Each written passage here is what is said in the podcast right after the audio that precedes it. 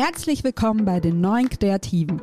Ich bin Astate Bono, Gründerin des Creative Venture Startups Williken und Sally aus Hamburg und Host hier im Podcast. Ich frage mich und natürlich auch meine Gäste, wer sind die Kreativen von heute? In welcher Welt wollen sie leben? Und wie sieht eigentlich Kreativität aus, die nicht nur ein altes System bedient, sondern Zukunft gestaltet? Schön, dass du da bist und jetzt viel Spaß mit der aktuellen Folge.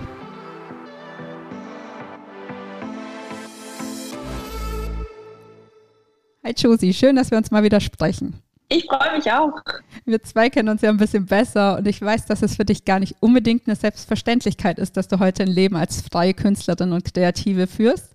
Als wir uns kennengelernt haben, warst du äh, Junior-Projektmanagerin in der Werbebranche. Deshalb die Frage, die ich allen meinen Gästen am Anfang stelle, ist bei dir bestimmt für einige besonders spannend.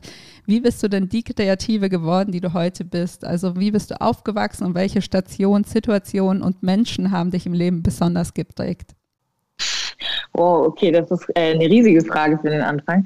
Ähm, ich bin aufgewachsen in Süddeutschland, tatsächlich in einem 2000 Seelendorf ähm, in der Nähe von Ulm in Baden-Württemberg. Und ja, ich glaube, ich würde direkt mal auf die Frage kommen, wie ich zu der Kreativen geworden bin. Ich glaube, das fing tatsächlich schon super früh in meinem Leben an. Meine Mama hat mich, glaube ich, da war ich vier oder fünf, in eine Kunstschule geschleppt, weil sie einfach gemerkt hat, dass ich irgendwie ständig malen und zeichnen will und äh, eigentlich nichts lieber mache als das.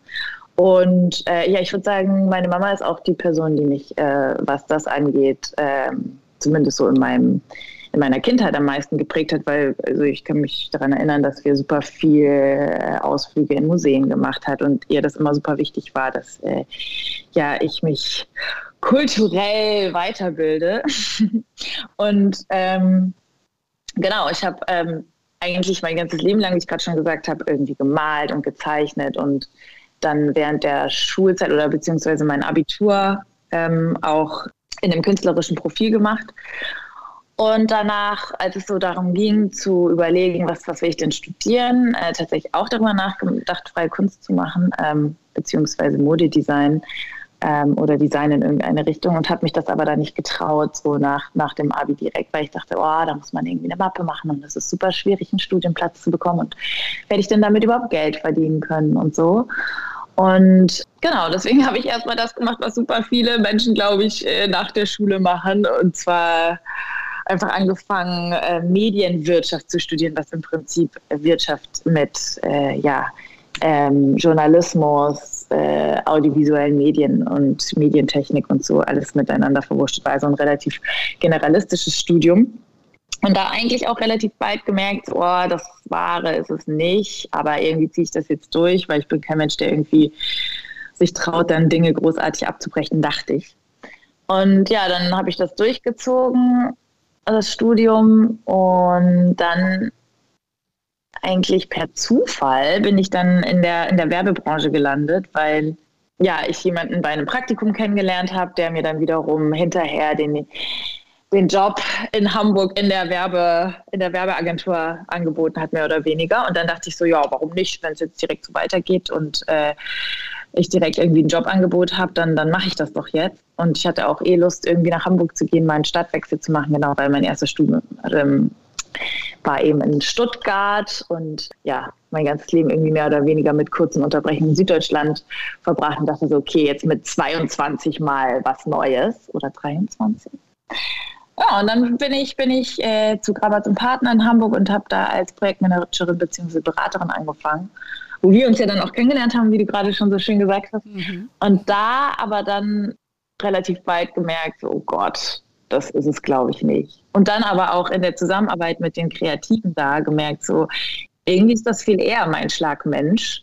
Und ich äh, verstehe mich mit diesen Menschen, die eben sich so kreativ austoben können, viel besser. Und ja, hatte das die ganze Zeit so vor der Nase, was die Menschen eigentlich machen und mein Job, der irgendwie viel mit Excel-Tabellen und E-Mail-Schreiben zu tun hat. Und ja, irgendwann habe ich dann gemerkt, okay, das macht mich total unglücklich hier. Also gar nicht das Umfeld oder die Menschen, mit denen ich hier zusammenarbeite, aber so die Tätigkeit an sich. Und eigentlich war es total gut, dass ich erstmal in der Werbung gelandet bin, weil das mir so die Augen geöffnet hat und gesagt hat, wenn ich das mache, einfach nur aus so einem falschen Sicherheits Aspekt oder so eine Bedürfnis nach Sicherheit raus, dann gehe ich irgendwann kaputt. Und dann habe ich eher die Entscheidung getroffen, dass ich nochmal von vorne anfange und habe mich äh, auf ein Designstudium beworben und neben, neben des Jobs quasi eine Mappe gemacht. Dann irgendwann aber einfach gekündigt und gesagt, nee, ich brauche mehr Zeit und dann quasi bis, ich glaube, drei, vier Monate tatsächlich nur an meiner Mappe gearbeitet habe für das Modedesign-Studium, was es dann am Ende werden sollte. Auch da wieder, eigentlich hätte ich Bock gehabt auf freie Kunst, aber ich dachte, oh, mit Design kannst du vielleicht noch eher was anfangen und äh, Klamotten sind eher auch so eine Passion von dir, also machst du das. Und ja, und dann habe ich das gemacht und dann hat es geklappt und dann hat mir dieses Studium so wahnsinnig viel gegeben und ich habe mich so aufgehoben gefühlt und ja, im Grundstudium dann äh, Malerei und Zeichnen auch gehabt und da gemerkt, okay, krass, das ist auf jeden Fall auch was, was mich super doll interessiert. Und dann im zweiten Semester, glaube ich, des zweiten Semesters schon äh, auch wieder per Zufall also meine erste richtige Malereiausstellung gehabt. Das war mit Ed Art. Und dann irgendwie Blut geleckt und gemerkt, okay, das Ausstellen, das funktioniert irgendwie voll gut für mich. Oh, ich habe direkt irgendwie eine Arbeit verkauft und war so total hyper und dachte so, krass, irgendwie es scheinen sich wirklich Menschen irgendwie so dafür zu interessieren, was ich so mache oder was ich so male. Und ähm, ja, und dann hat sich das so entwickelt, dass ich quasi komplett das Studium so aufgeteilt habe und eigentlich 50-50 gemalt und Modedesign gemacht habe und weil ich weder das eine noch das andere aufnehmen wollte. Ja, und dann war ich 2019 mit dem Studium fertig und hatte irgendwie, wie gesagt, während des Studiums immer wieder auch Ausstellungen, also Malereiausstellungen, entweder so selbst organisiert oder mit der Millentor Gallery und so.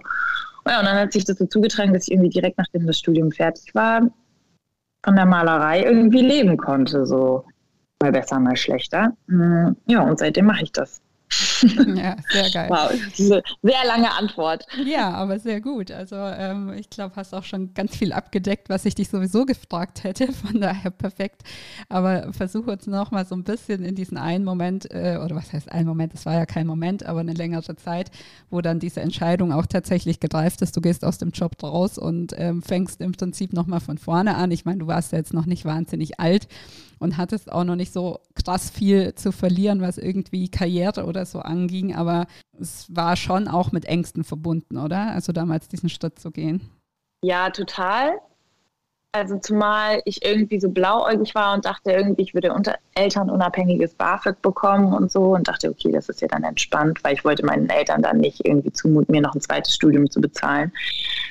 Ähm, stellte sich dann raus, dass das nichts wird. Und dann war es echt so ein kleiner Bummer. Und ich dachte so, okay, wie kriege ich das denn hin? Aber für mich war einfach klar, so ich kann hier in, in der Werbung in dieser Branche und mit dem Studium, also diesen Wirtschaftsteil irgendwie, das kann ich, das kann ich einfach nicht weitermachen. Ich habe mich teilweise echt wie lebendig begraben gefühlt irgendwie bei der Tätigkeit, wobei ich eigentlich also ich glaube, ich habe das gar nicht schlecht gemacht und es hat mir auch teilweise Spaß gemacht, aber immer so diesen anderen Job vor Augen zu haben und zu sehen, so, das, was die Kreativen machen, das will ich eigentlich viel mehr. Das war irgendwie so, nee, also ich, das geht einfach gar nicht anders. Ich kann hier nicht bleiben und insofern wurde die Angst dann irgendwie dadurch so weggewischt, dass eigentlich keine Alternative war, das weiterzumachen.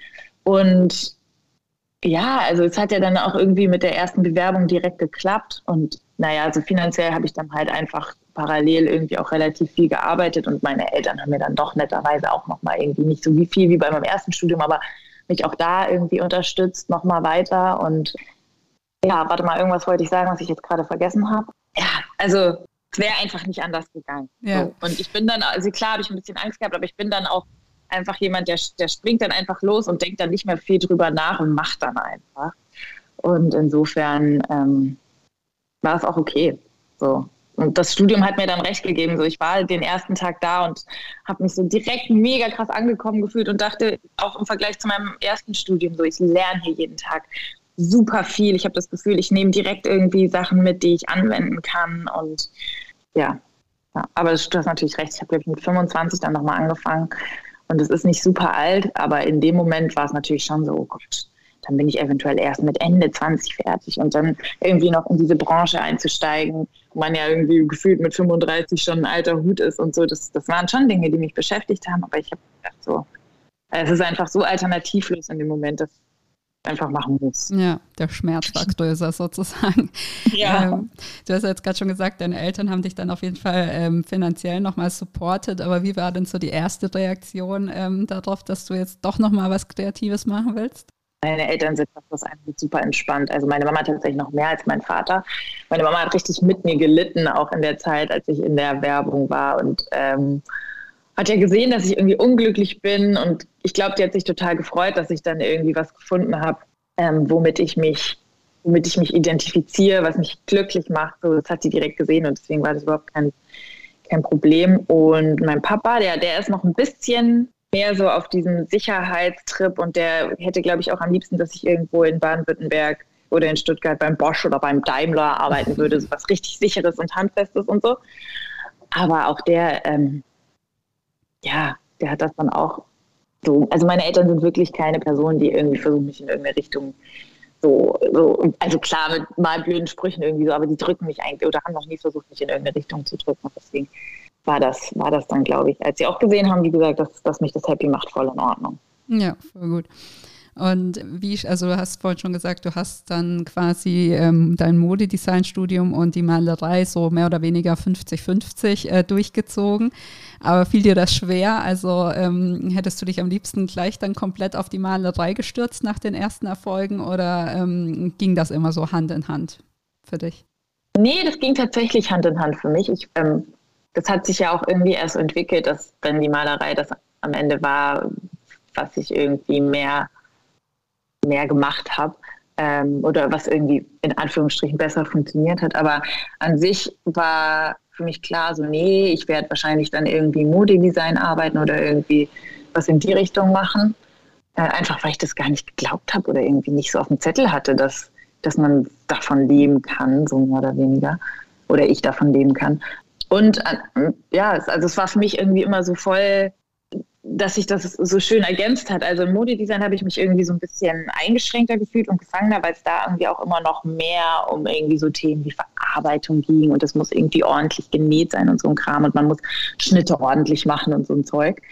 Und in der Malerei halt gar nicht. Da war ich so komplett frei und habe gemacht, was ich wollte. Und am Ende habe ich das aber irgendwann gecheckt, so, dass es im Modedesign ja auch überhaupt gar nicht ähm, darum geht, dass man irgendwelche Dinge perfekt macht, sondern dass äh, man ja dieses Gefühl oder ich dieses Gefühl aus der Malerei und diese Freiheit ja auch in das Modedesign übertragen kann. Und so als ich dann meinen Abschluss gemacht habe, würde ich sagen, war ich so weit, dass ich das verstanden habe. Und dann hat mir das Modedesign auch wieder super krass viel Spaß gemacht. Und ich habe gemerkt, so, nee, ich muss mich gar nicht entscheiden.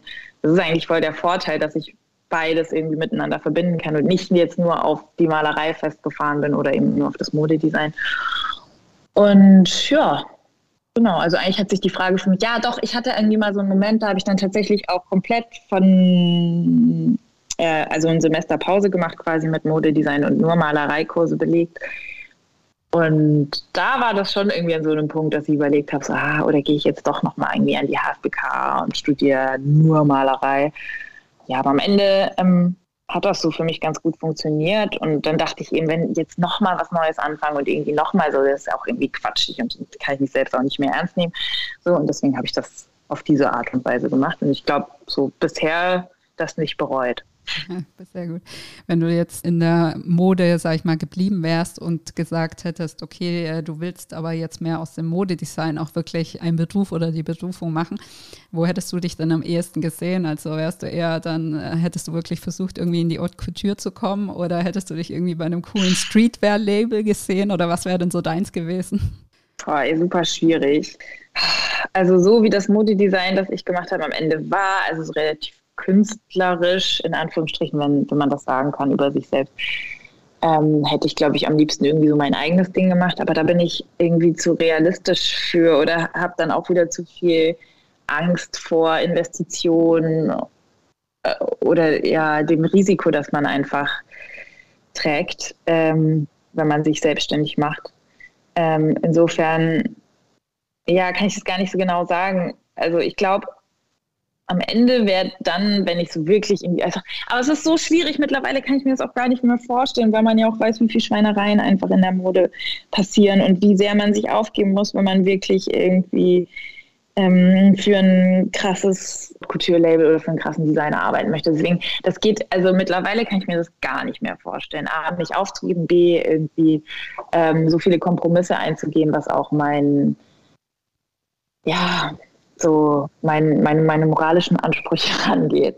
Ähm, äh, na klar hätte man auch sagen können, okay, man macht jetzt irgendwie nachhaltig und so, aber auch da ist dann das, die, ist, ist die Frage, spricht das dann irgendwie der Ästhetik, die man gerne umsetzen möchte und so. Also es ist super schwierig und ich kann mir das mittlerweile auch gar nicht mehr vorstellen, in, irgendwie in die Richtung zu arbeiten.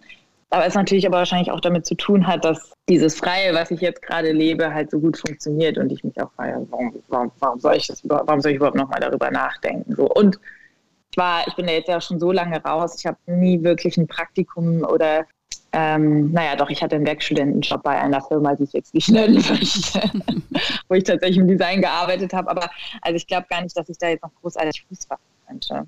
Mm, okay. Insofern denke ich da auch gar nicht mehr drüber nach. Ja, Okay, also bist, äh, mein Podcast heißt ja die neuen Kreativen und für mich bist du unter anderem ähm, auch eine neue Kreative, weil du dir halt als Person of Color in einem sehr weißen deutschen Kunstmarkt äh, deinen Platz erkämpfst oder erkämpft, ja, erkämpft hast und noch dabei bist und deine Motive sind auch häufig Black Women. Und du positionierst dich ja mittlerweile auf Instagram zum Beispiel auch äh, relativ aktivistisch, aber es war ja nicht immer so. Also am Anfang warst du ja gar nicht so unbedingt ganz sicher, wie politisch du mit deinen Bildern werden möchtest. Ähm, was für eine Entwicklung hat da auch persönlich quasi bei dir stattgefunden über die letzten Jahre? Ja, das ist äh, eine sehr gute Frage. Ich glaube, ja, das ist, also ich glaube, die Malerei und meine Persönlichkeit entwickeln sich ja irgendwie so parallel. Und ich glaube, als ich angefangen habe zu malen und dann auch das Thema so für mich entdeckt habe, war das mehr so,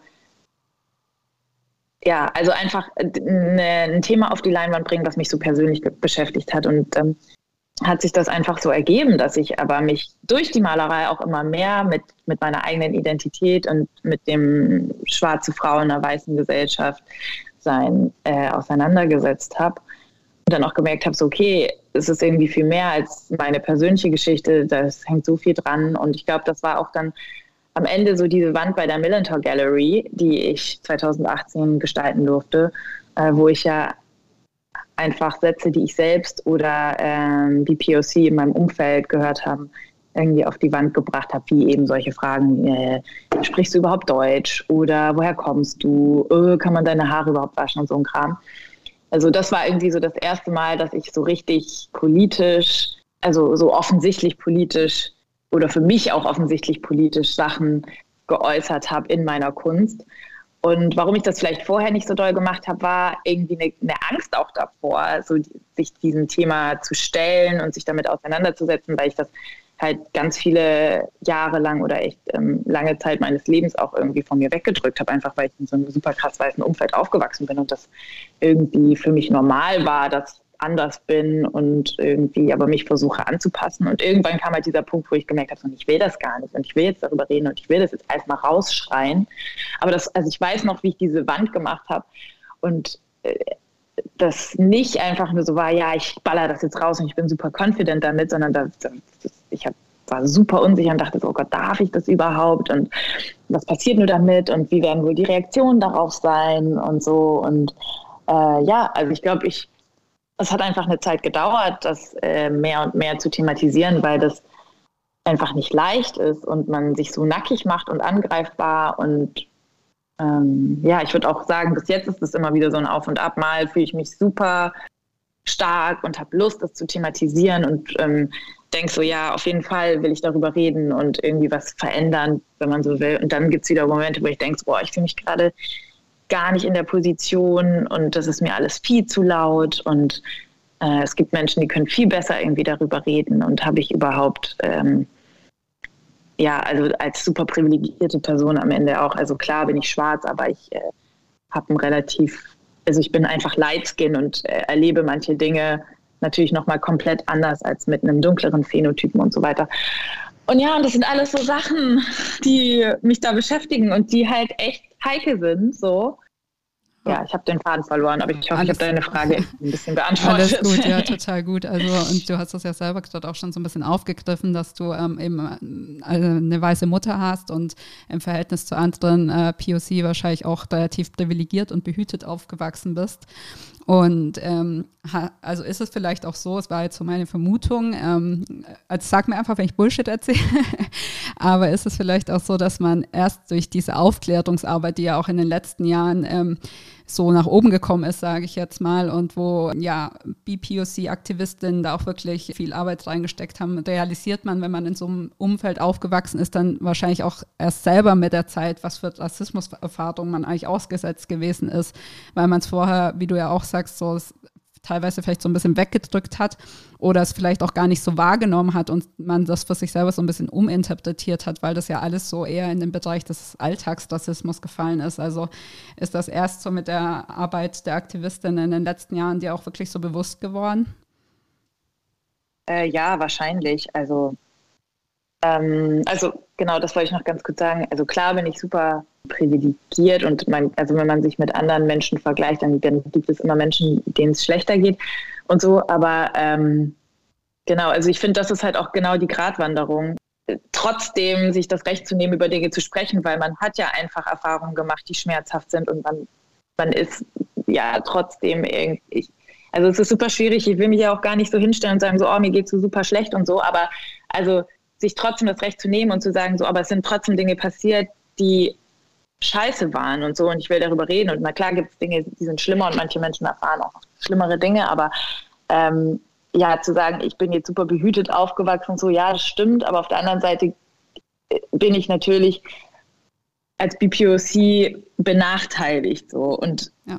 ja, na klar, also es war, wie gesagt, ich bin in einem super weißen Umfeld aufgewachsen und ich habe mit meinem Papa, der auch Gott sei Dank da war und ähm, der schwarz ist, ähm, schon Dinge mitbekommen und auch oft gemerkt, dass manche Sachen einfach überhaupt nicht richtig sind, die mir so an den Kopf geworfen werden. Oder auch manchmal ist es ja auch einfach nur so ein Gefühl, das man hat, wo man merkt, okay, irgendwas ist gerade nicht richtig.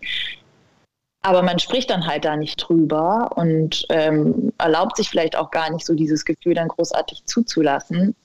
Weil genau ja dieses Ding, was du gerade, oder worüber auch gerade gesprochen haben, es geht ja einem eigentlich nicht schlecht und man hat ja alles und so, äh, dann, hat, dann erlaubt man vielleicht auch sich nicht darüber nachzudenken oder irgendwie so darüber zu jammern, in Anführungsstrichen.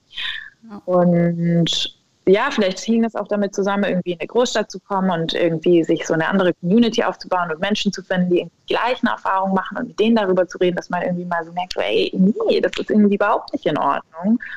Und ja, also es ist halt krass, ne? Ähm, wie gesagt, super weites Umfeld, selbst in meiner Familie habe ich, nachdem ich mich jetzt irgendwie mehr mit dem Thema auseinandergesetzt habe, festgestellt, dass äh, das Bewusstsein für, für diese Themen also total fehlt und dass selbst meine Mutter, mit, selbst mit meiner Mutter, die irgendwie schwarze Kinder hat und einen schwarzen Mann hatte und so, ähm, super viel aufgearbeitet werden musste, weil es einfach, ja, weiß ich nicht, weil weil wir einfach nicht darüber geredet haben, weil es diese Aufklärungsarbeit irgendwie noch nicht gab oder weiß ich nicht, man sich einfach nicht damit auseinandergesetzt hat. Also sicherlich, also in äh, Berlin oder in, in, deutschen Großstädten ist das Thema sicherlich schon viel, viel länger präsent. Aber wenn man eben in Baden-Württemberg in einem 2000 Seelendorf aufwächst, dann ist das Thema halt oh, nicht so relevant. Ja. Ja. Wie erlebst du das denn jetzt in der Kunstwelt? Also es ist ja eben nicht nur so, dass äh, BPOC unterrepräsentiert sind und weniger gefördert werden. Du hast ja in Anführungsstrichen auch noch den Nachteil, dass du eine Frau bist. Ähm, für die das ja äh, jetzt nicht unbedingt im gleichen Ausmaß, aber genauso zutrifft. Und auf der anderen Seite gibt es natürlich auch gerade ein Momentum für aktivistische Kunst. Also wie erlebst du das jetzt in der Kunstwelt und auch den Umgang mit deinen Bildern? Mm. Ja, es ist halt auch schwierig. Ne? Also auf der einen Seite merkt man natürlich, dass man mh, hm, Aufmerksamkeit bekommt. Entschuldigung, gerade deshalb, weil man ähm, eine schwarze Frau ist, die dieses Thema anspricht. Ähm, und dann fragt man sich natürlich gleichzeitig, und das ist halt auch, ne, also wenn man jetzt von positiven Rassismus oder sowas sprechen wollen will, das gibt es halt nicht. Also eine weiße Person, die Kunst macht, wird sich halt nie diese Frage stellen, so warum werde ich jetzt gerade irgendwie rausgepickt? So bei mir ist halt immer, schwingt das natürlich immer so ein bisschen mit, ist es, jetzt die Qualität meiner Arbeiten, die mich da, ähm, äh, die mich quasi in, die mich pusht oder ist es halt einfach nur die Thematik, die gerade interessant ist? Ist es einfach das Framing, äh, in das ich passe, das irgendwie interessant ist? Und ähm, ja, das ist halt voll nicht leicht und auch so, dass ich manchmal drüber nachdenke und so, boah, warum habe ich überhaupt dieses Thema gewählt? Das war ja irgendwie am Anfang super intuitiv und auch überhaupt nicht so, dass ich dachte, so ja, okay, das Thema wird ziehen und deswegen wähle ich das, sondern ich habe das einfach gemacht, weil das aus mir rauskam. Und mittlerweile denke ich mir so, es ist irgendwie halt auch schwierig, weil manchmal würde ich vielleicht auch einfach andere Dinge malen wollen würden, äh, malen wollen. Manchmal möchte ich einfach andere Themen vielleicht bearbeiten oder Bilder malen, die vielleicht gar keine Aussage in sich tragen, aber das funktioniert halt nicht. Natürlich funktioniert es nicht, weil jede Kunst irgendwie durch, den Künstler, durch die Künstlerin fließt und ähm, die, die, die Identität irgendwie immer mitschwingt. Aber in meinem Fall ist es halt so, dass ich glaube, egal ob ich das wollen würde oder nicht, mein Hintergrund, mein, meine Wurzeln in Anführungsstrichen immer mit, mit eingebaut werden in die Geschichte, weil das halt eben, wie du auch gerade sagst, mit dem neuen Bewusstsein und so halt interessant ist, was ich auch verstehe, aber was halt auch schwierig ist, wie gesagt, weil ja, ich mich halt dann oft fragen muss, so warum, warum ist jetzt gerade interessant, warum werde ich jetzt gerade, äh, wieso bekomme ich jetzt gerade den Space? Ähm, ja. Ja, du hast ja auch, ähm, also du hast es gerade selber im Prinzip schon angesprochen und ähm, ich hatte auch den Sinneswandel-Podcast mit dir gehört. und da hast du das im Prinzip auch schon mal angesprochen, dass das halt so ein bisschen Fluch und Segen zugleich ist, dass Aktivismus und Malerei bei dir so verschmelzen, weil du halt auch den Anspruch an dich als Künstlerin hast, dich halt weiterzuentwickeln und dann vielleicht auch mal ganz andere Sachen unabhängig davon zu malen, dir aber immer geraten wird quasi so, nee, du solltest eigentlich für immer ähm, irgendwie die Black Angry Women malen, so ungefähr. Also ähm, wie groß ist der Zwiespalt und bist du gerade da, da quasi an so einem Punkt, wo du sagst, ist mir egal, ich will mich da rausarbeiten, also ich will eben auch für meine Kunst stehen, unabhängig davon?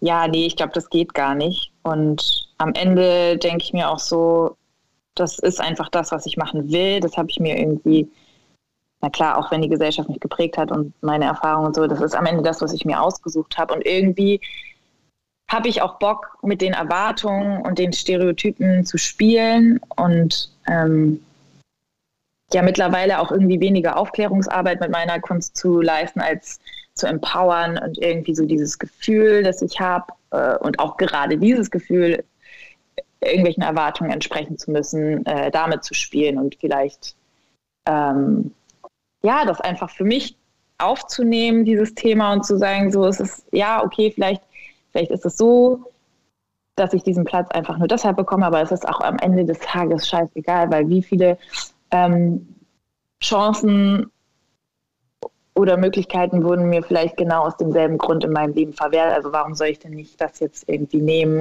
ja, aber was ich dazu noch sagen kann, ist, dass ich also einfach ein super intuitiver Mensch bin und irgendwie mache, worauf ich Bock habe. Und ich glaube, anders als andere Künstlerinnen auch wenig unter Kontrolle habe, was passiert so. Mhm.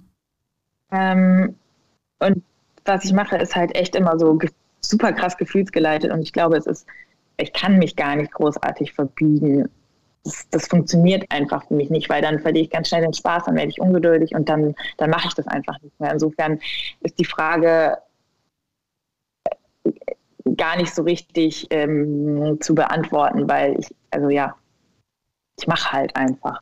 Und ja.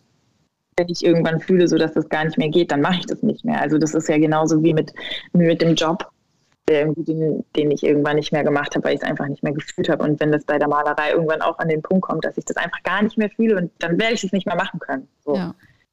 Im Moment macht mir das aber super viel Spaß und ich glaube, ich habe einen Weg damit gefunden, umzugehen und ähm, mal mehr, mal weniger, mal subtil, also auch in meinen abstrakteren Arbeiten oder in der Serie, die ich irgendwie dieses Jahr angefangen habe, äh, dann doch irgendwie subtiler mit dem Thema umzugehen. Und das ist irgendwie so meine Art Therapy, äh, in Anführungsstrichen, wo ich ähm, ja, ja, viel subtiler mit dem Thema arbeite und das tut mir total gut. Und dann merke ich aber, okay, jetzt habe ich aber wieder Bock drauf zu hauen. Und ja, ich glaube, ich werde immer so einen Weg finden, mich da so durchzulavieren und mich damit gut zu fühlen. Sehr gut. Aber so eine Range abzudecken, ist, ist doch super. Also wenn du auch im Wege findest, das subtiler einfließen zu lassen und so, dann ist das doch perfekt. Du hast ja vorhin auch schon die Millantor Gallery angesprochen, hast ja mit der Millantor Gallery auch einen äh, starken Partner sozusagen an der Seite, der dich auch ähm, fördert und pusht über seine Wege und seine Mittel. Und ich glaube, so kam ja zum Beispiel auch ein Auftrag zustande, dass du in einem Hotel in Frankfurt die Wände bemalen durftest, oder? Oder hatte das gar nichts miteinander zu tun? Doch, doch, klar. Das ist ein Projekt von der, von der Millantor Gallery bzw. Viva Aqua und einer Hotelkette, ähm, die eben unterschiedliche Künstler eingeladen haben, die Wände zu gestalten. Und ja, das habe ich, waren das, vor zwei Jahren gemacht. Ja. Mhm, das war jetzt so eines deiner größeren Projekte, zumindest die ich jetzt so im Hinterkopf hatte. Ähm, was hast du denn jetzt noch so in den letzten Jahren für große Projekte gemacht? Große Projekte. Oder Ausstellungen? Ähm, eine coole Sache war das Formation Now Festival. Das ähm, äh, ein Festival in Hamburg für, für und von BPOC. Und was in, im Rahmen dessen irgendwie ganz cool war, dass ähm, unsere Arbeiten auch in den Deichtorhallen ausgestellt wurden. Ähm, was habe ich denn noch gemacht? Ja, ja, ich habe in Rostock mit äh, sieben oder acht weiteren KünstlerInnen die eine Leichtathletikhalle von außen gestalten dürfen. Ähm, das war insofern ein großes Projekt, als dass ich da zwei Murals gemacht habe, die ja das Format jeglicher Leinwand, ähm, die ich bisher bearbeitet habe, gesprengt habe. Das war auch richtig cool. Und ansonsten, ähm, ja, ausstellungsmäßig war in den letzten anderthalb Jahren nicht so viel los. Ähm, Aber mir würde jetzt spontan noch einfallen, also zwei Projekte, wo ich nicht weiß, ob du die jetzt vielleicht schon erwähnt hast, aber ähm, du hattest doch ein Projekt, wo du auch, ich glaube, mit der Künstlerin New Schnee zum Beispiel, zumindest heißt sie so auf Instagram, ich weiß gerade ihren richtigen Namen nicht, aber ähm, auf irgendwie diesen Plakaten auf äh, Bahnhofsbahnsteigen ähm, gehangen bist und so weiter. Ja, äh, das ist gut, dass du es ansprichst. Ich bin echt, äh, was meine Projekte angeht, immer super schwierig. Ich muss eigentlich meine, meine Sachen immer direkt aufschreiben. Aber was war das? so aus dem FF gar nicht sagen kann. Äh, ja, das war tatsächlich eine super coole Aktion mit äh, Meet Frieda aus Hamburg auch, ähm, die in Frankfurt, Berlin und einer weiteren Stadt, die mir jetzt auch gerade nicht einfällt, ähm, Genau, ähm, CLP beziehungsweise nee, naja, großformatige Plak Werbeplakatflächen genutzt hat, um unsere Kunst zu zeigen in Plakatform. Und äh, ja, das war auch eine super coole Aktion.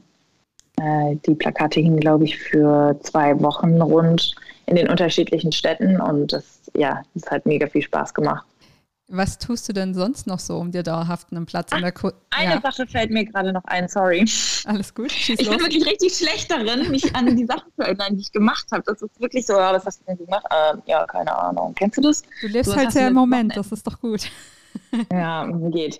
Ähm, ja, was richtig cool war letztes Jahr, ist, dass ich ähm, Teil einer Dreisat-Doku war mit äh, super vielen anderen spannenden Künstlerinnen, unter anderem Orlan, was ich einfach super krass finde, äh, dass ich an ihrer Seite erwähnt wurde. Ähm, ja, und in der Doku ging es eben um, die Doku hieß My Body, My Art und da ging es irgendwie darum, ähm, dass unterschiedliche Frauen eben die, ihren Körper oder den weiblichen Körper in ihrer Kunst besprechen. Und ja, das war auf jeden Fall auch verrückt, da sich selbst im Fernsehen zu sehen oder auch überhaupt das Ganze so, äh, ja, der, der Dreh und dann super aufregend auch nochmal das Interview mit, mit der Redakteurin, die diese Doku eben gemacht hat. Ja, auch da wieder gemerkt, das ist super schwierig für mich. Ich glaube, deswegen habe ich auch das Medium Malerei gewählt, weil es irgendwie echt nicht leicht ist, dann so vor die Kamera zu treten und darüber zu reden und so. Also mir fällt das wirklich leichter, irgendwie über die Leinwand zu kommunizieren und die Themen so äh, zu spreaden, als auch jetzt im Podcast. Ich finde, ich, ich, es fällt mir echt nicht leicht, so Interviewsituationen standzuhalten. Aber umso besser, dass du dich ihnen stellst. Gehört ja irgendwie auch dazu. Und ähm, ja, weiß ich gar nicht. Also Gehört es dazu? Muss man? Muss man nicht? Muss man nicht. In meinem Fall man muss gar ja, nichts, aber es schlägt vielleicht auch so ein bisschen in die Kerbe von meiner nächsten Frage, weil ähm, die im Prinzip wäre, was du noch so tust, um dir dauerhaft einen Platz in der Kunstwelt zu sichern. Also worauf ich eigentlich hinaus will, du nutzt ja auch viel Instagram, um deine Bekanntheit zu steigern und warst zum Beispiel am Anfang auch viel auf Clubhouse unterwegs und hast dich äh, in Kunsttalks aufs virtuelle Podium gewagt. Ähm, glaubst du, dass es Künstlern gelingen kann, sich komplett unabhängig von etablierten Galerien und Kunstagenten was aufzubauen? Oder ist Social Media ähm, aus deiner Sicht eher Mittel zum Zweck, um genau diese Galerien und Agenten dann vielleicht auch irgendwann auf sich aufmerksam zu machen? Oh, ich kann das gar nicht beurteilen, muss ich sagen, weil, also, ja, ich finde irgendwie die Frage nach Erfolg ist halt irgendwie so, schwierig auch. Das bedeutet ja auch für jede, für jede Künstlerin irgendwie was anderes. Und wenn es heißt, irgendwie, man muss Millionen mit seiner Kunst verdienen, äh, um erfolgreich zu sein, ja, dann glaube ich, dann führt kein Weg irgendwie an, die, an, dem, an dem klassischen alter weißer Mann-Weg vorbei. Ähm, und da muss man wahrscheinlich auf den großen Messen und in den großen Galerien dieser Welt vertreten sein und in den Museen vor allen Dingen.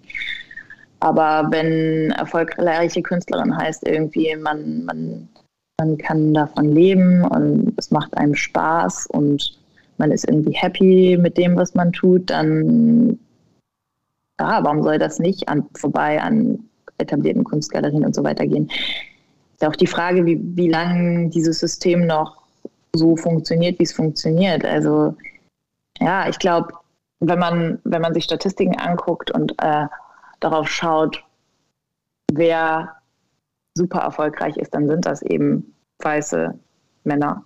Auch einfach, weil die weißen Männer entscheiden, welche Kunst irgendwie gekauft wird, weil die wiederum die Menschen sind mit dem meisten Geld auf dieser Welt.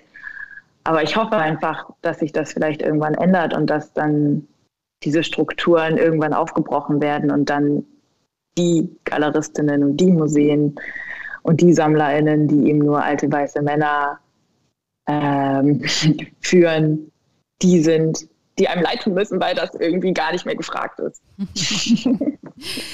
ähm, was für eine Rolle spielen denn Netzwerke für dich? Also du, ich hab, hatte so mitbekommen am Rande, glaube ich, dass du auch mit ähm, anderen KünstlerInnen ähm, ja so kollektivmäßig, sage ich jetzt mal, Clubhouse-Talks abgehalten hast oder du sagst ja auch, es war jetzt so natürlich eine krasse Erfahrung in der Doku, neben dem Namen äh, von der anderen großen Künstlerin genannt zu werden. Also was glaubst du, wie viel machen auch Netzwerke aus, die man dann vielleicht über die Zeit auch so aufbaut? Das spielen die eine wichtige Rolle für dich oder fühlst du dich trotzdem noch sehr auf dich allein gestellt?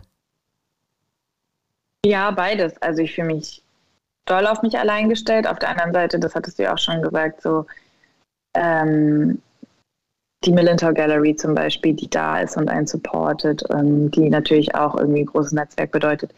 Die Girls, die ich auf Clubhouse kennengelernt habe, ähm, mit denen ich äh, jetzt zwar noch nicht irgendwie großartig was auf die Beine gestellt habe, aber was irgendwie so moralischen Support bedeutet, dann irgendwie die BPOC-Community, die ich ähm, auch größtenteils irgendwie über Social Media ähm, kennengelernt habe oder über die ich mich äh, auch über Social Media irgendwie connecte. Ähm, gegenseitige Inspiration über Netzwerke. Also doch, ich finde das super wichtig. Aber auch auf unterschiedlichen Ebenen eben nicht nur, äh, um sich gegenseitig zu pushen, sondern wie gesagt, äh, auch für mentale Unterstützung. Ähm, ach ja, zum Beispiel das, äh, mein, mein Atelier ist in einer, ist in einer Künstlergemeinschaft was ja auch ein Netzwerk ist am Ende des Tages, was einfach super schön ist, weil man irgendwie gemeinsam über Dinge schnacken kann, einfach mal einen Kaffee trinken, äh, keine Ahnung, über die Steuererklärung motzen kann, über die Künstlersozialkasse, keine Ahnung, solche Dinge. Ja, wie im echten Leben auch. Irgendwie funktioniert ja nichts nicht so richtig, wenn man irgendwie alleine ist. Oder was heißt, das funktioniert nicht so? Für mich persönlich nicht. Deswegen ja, wenn du fragst, wie wichtig soziale Netz oder ja, Netzwerke für mich sind insgesamt, dann würde ich schon sagen, super wichtig. Also wenn wir ehrlich sind, ist es ja jetzt nicht super easy von der Malerei zu leben, vor allem wenn man noch relativ am Anfang steht. Und du hast jetzt gesagt, du kannst äh, jetzt mittlerweile ganz gut davon leben und ähm, du hast natürlich auch noch einen Partner, der arbeitet auf äh, freier Basis fürs Fernsehen.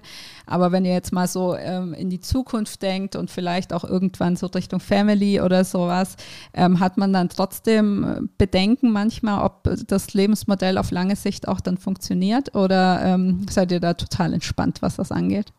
Nö, total entspannt bin ich da überhaupt nicht. Ich habe super viel, naja, super viel Angst würde ich jetzt nicht sagen, weil ähm, doch, ich habe Angst, dass es vorbeigeht irgendwann und dass ähm, ich irgendwann nicht mehr dieses Leben führen kann, das ich jetzt gerade führe. Aber vielleicht will ich das ja auch irgendwann gar nicht mehr. Und ich versuche das, ich versuche einfach jeden Tag super dankbar zu sein. Und das ist passiert wirklich häufig, dass ich im Atelier stehe und denke so, boah, fuck, wie geil ist es eigentlich gerade, dass ich einfach hier bin und male und das mache, was mir Spaß macht und das funktioniert und ich davon leben kann. Und ich bin mir wohl dessen bewusst, dass es nicht selbstverständlich, selbstverständlich ist. Und ja, also ich, ich versuche einfach, das so hinzunehmen, ähm, dass es vielleicht nicht immer so sein wird, aber auf der anderen Seite denke ich mir auch so, warum sollte es irgendwann nicht mehr so sein? Ähm, denn also im Moment ist es so, dass eigentlich jedes Jahr irgendwie mehr passiert ist und Dinge, die ich mache, wieder andere ähm, Dinge nach sich ziehen und Projekte irgendwie auf die nächsten Folgen. Und ich habe tatsächlich für nächstes Jahr, also ich glaube, für nächstes Jahr bin ich quasi schon komplett durchgebucht, wenn man so will. Ich habe das nächstes Jahr meine erste Einzelausstellung in einem Museum und ähm, ja, also im Moment gibt es überhaupt keinen Grund, sich irgendwie Sorgen zu machen, was das angeht. Aber selbst wenn diese, diese Sorgen irgendwann groß sind und ich irgendwie, keine Ahnung, vielleicht hormonell bedingt auch super negativ drauf bin, dann, dann sage ich mir einfach, ey, es ist egal, wenn das irgendwann nicht mehr so sein wird und ich an irgendeiner Supermarktkasse sitze am Ende des Tages, dann habe ich einfach diese Zeit gehabt, so, die einfach super schön war, die mir keiner mehr nehmen kann. Und das macht mich einfach super glücklich. Also selbst wenn es am Ende irgendwie nur fünf, sechs Jahre waren, die ich auf diese Art und Weise gelebt habe, dann kann ich ja schon super happy sein. Kannst du über die Projekte, die so im nächsten Jahr anstehen, schon was erzählen? Also darfst du schon Dinge verraten? Darfst du zum Beispiel auch schon verraten, in welchem Museum deine erste Einzelausstellung stattfindet? Die ähm, Einzelausstellung, die im Herbst nächsten Jahres anstellt, die ist im Märkischen Museum in Witten. Mhm. Und ansonsten werde ich noch eine Ausstellung haben in einer Stuttgarter Galerie im Sommer nächstes Jahr. Und dann bin ich noch Teil eines Ausstellungsprojekts, wo, auch, wo ich auch super gespannt drauf bin, ähm, weil das nämlich mit zehn deutschen und zehn chilenischen KünstlerInnen ähm, stattfinden wird. Und zwar unter anderem in Santiago de Chile. Und da werde ich wahrscheinlich auch dahin reisen und äh, dort ebenfalls in einem Museum mit diesen Künstlern ausstellen. Und äh, ja, da habe ich super viel Lust drauf. Und warte mal, jetzt bin ich wieder an dem Punkt, wo ich mich nicht an alles erinnere. Also das sind die, äh, die drei großen Dinge, auf die ich mich auf jeden Fall nächstes Jahr super doll freue. Ja, cool, spannend. Weißt du denn, wie jetzt zum Beispiel, sagen wir, nehmen wir mal das Museum in Witten, wie das auf dich aufmerksam geworden ist oder wie diese Einzelausstellung zustande kommt? Ich weiß nicht mehr, wie die auf mich aufmerksam wurden. Die haben mir das auf jeden Fall gesagt. Ich meine, dass die, es kann sein, dass sie auch über die Dreisat-Doku äh, auf meine Fährte gekommen sind. Ich glaube, das war es, ja.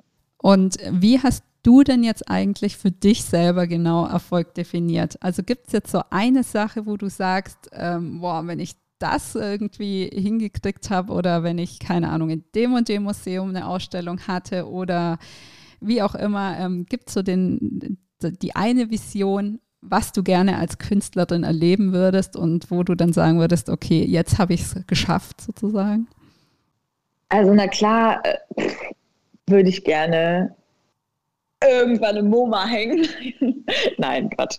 Also doch, warum nicht? Aber also am Ende des Tages, und das klingt aber jetzt vielleicht auch ziemlich schnulzig, aber ähm, ich glaube, ich freue mich einfach, wenn ich Menschen mit meiner Kunst erreiche und das ist irgendwie immer so das aller, allergrößte Geschenk, wenn ich irgendwie so direktes Feedback auf meine Malerei kriege und mir Menschen sagen, dass das irgendwas in ihnen auslöst, dass sie das eine oder das andere Bild fühlen oder dass ja, sie vielleicht sogar irgendwie ermutigt werden, weiß ich nicht. Ähm, oh, ja, keine Ahnung. Also ich, ich habe zum Beispiel, das, das, ist jetzt irgendwie eine komische Anekdote, aber mir hat zum Beispiel mal ein, ein Mädel gesagt, so, oh, ich, ich mag das Bild so gerne, ich habe das irgendwie jetzt als mein Handy-Hintergrund. Und das war irgendwie so ein Moment, wo ich dachte so, ey, das ist so cool, diese Person mag meine Kunst so sehr, dass sie sich dazu entschieden hat, das äh, als ihren Handy-Hintergrund irgendwie einzurichten und jedes Mal, wenn sie ihr Handy in die Hand nimmt, was ja in, bei uns irgendwie viel passiert, irgendwie dieses Bild anzusehen. Und das war irgendwie so ein, so ein Moment, wo ich dachte, boah, jetzt hast du es geschafft. und ja, aber das, also das ist jetzt irgendwie so, nee, aber das ist, finde ich, schon eine große Sache. Und so, solche Momente sind halt irgendwie schon so Momente, in denen ich denke, so, hey, das ist mega cool, so, dass, dass das passiert. Und natürlich auch Momente, in denen Menschen irgendwie entscheiden, Geld in die Hand zu nehmen. Du ja auch. Mhm. Ihr ja auch. Und zu entscheiden, so, ja, okay, wir wollen, wir wollen das Bild bei uns in die Wohnung hängen und im besten Fall irgendwie jeden Tag angucken. So, das sind auch Momente, in denen ich denke, so, ja, das ist cool, du hast es geschafft und das ist halt schon passiert. Und ja, darüber hinaus, klar, weiß ich nicht, immer höher, größer, weiter, schneller. Aber im Moment wäre ich, glaube ich, einfach nur glücklich, wenn es genauso weiterginge wie bisher. So, wenn ich einfach, wenn mir das weiterhin Spaß macht, ähm, zu malen, wenn ich weiterhin ausstellen kann, wenn ich weiterhin ähm, davon leben kann. So. Gibt es so die eine große Inspirationsquelle für deine Kunst oder wo, wo holst du dir so die tägliche Inspiration her? Ja, tatsächlich sind das, sind das Menschen und deren Geschichten. Und die Geschichten werden über unterschiedliche Kanäle an mich herangetragen. Also klar, persönliche Gespräche, Social Media, Serien, Bücher, Musik, so. Aber am Ende würde ich sagen, sind es einfach Menschen oder Frauen oder weiblich gelesene Personen und ihre Stories und ja, deren Struggle im alltäglichen Leben, so die mich am allermeisten inspirieren.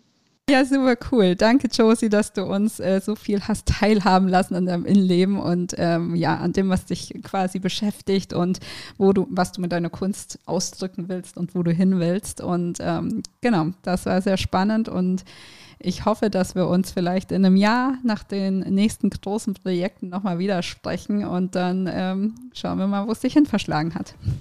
Danke an dich, hat mir auch sehr viel Spaß gemacht.